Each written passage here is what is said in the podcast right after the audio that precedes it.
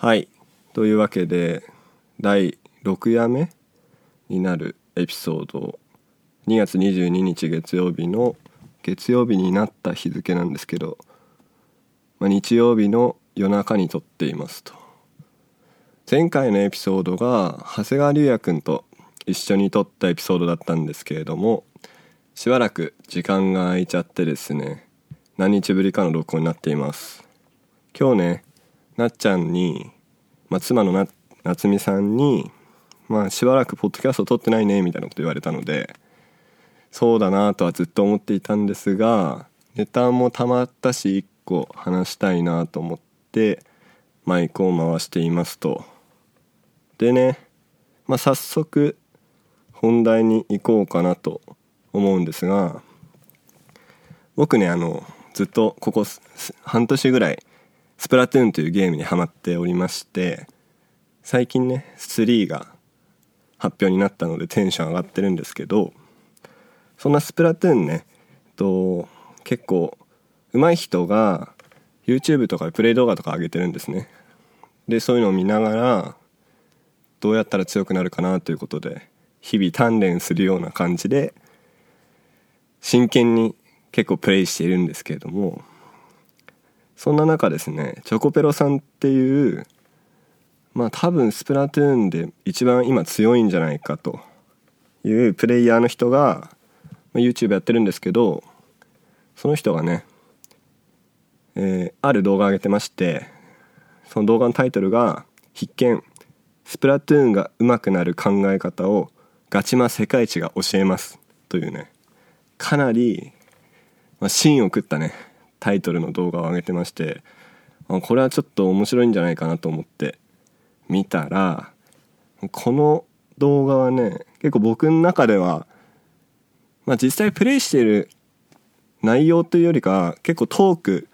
がメインの動画だったんですけれども、まあ、スプラトゥーンだけではなくてね全ての勝負事あるいは仕事とか部活動とか、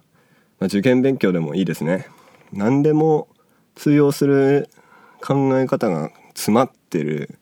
めちゃくちゃいい動画だなと思ったので今日はそれをね紹介していきます。でまあ URL とかは概要欄というか概要欄じゃないな。小ノートに貼っておきますので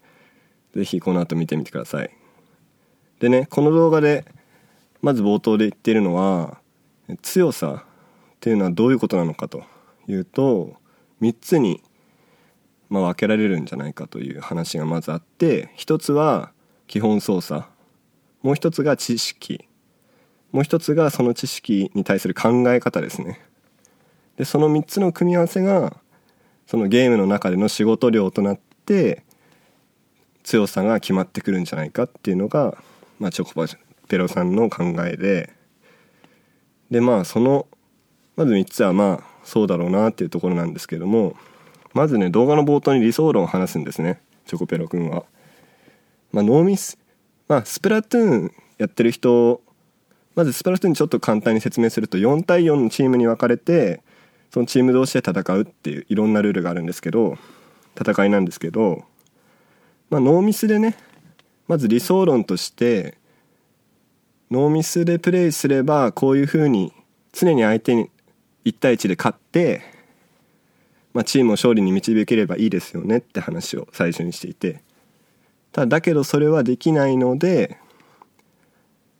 常にノーミスですることはできないのでであればどうしたら安定して勝っていけるかっていう方法を考えますみたいなことをまず冒頭に話すんですね。その理想論はこうなんだけど現実問題としては無理だからであれば状況に応じていろいろ普遍的に適用できる広く適用できる考え方は何なのだろうその土台となる考え方をまず一つ確立しますみたいな話をするんですね。でそこからまあ例えばこういう武器だったらこういう考え方をして土台を作りますみたいな形で考え方の土台を作りでその後に、まあ、どうやったらいいかというとまあ、ひたすら実践しながら考え続けますみたいな。でその土台の考えに対していろいろ状況に応じた細かい知識を肉付けしていってその土台となる考え方をブラッシュアップするであったり、まあ、一番最初に言った強さの三大要素基本操作知識考え方っていうのを深めていくと。でねまああの全体としてはこれで以上っていう感じの動画を7分で喋っているんですけどもその、まあ、ゲームが上手くなるっていうのはまあ基本操作とかそのゲームにおけるルールだからそのテレビゲームがいくら上手くたってまあ現実世界で使えないんじゃないかっていうそういうね考え方っていうのは使えないんじゃないかっていうのはあると思うんですけど僕は逆に違っていてチョコペロくんの動画を見てねチョコペロくんは別にビジネスの世界でもいいし学問の世界でもいいし何の世界でもすごいトップ取れるんじゃないかなっていう思ったんですね。どうやってそのなんだろう、まあ、1位になるべくしてなってるような思考の非常に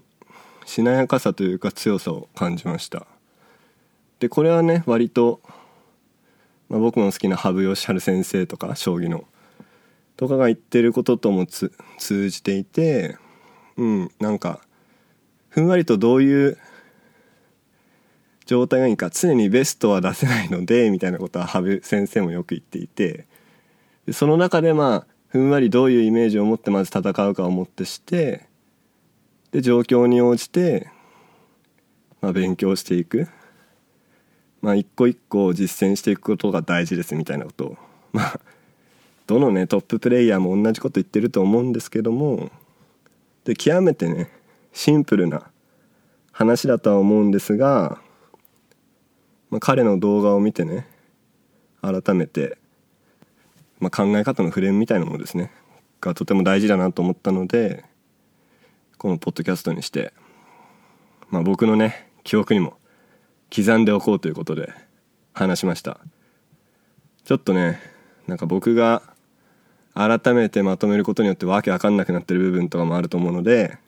是非動画見てみてください。では今日はちょっとね短めなんですけれども以上ということで。まあ明日から仕事の人一緒に頑張りましょう というわけでりくちゃん FM でしたではまた。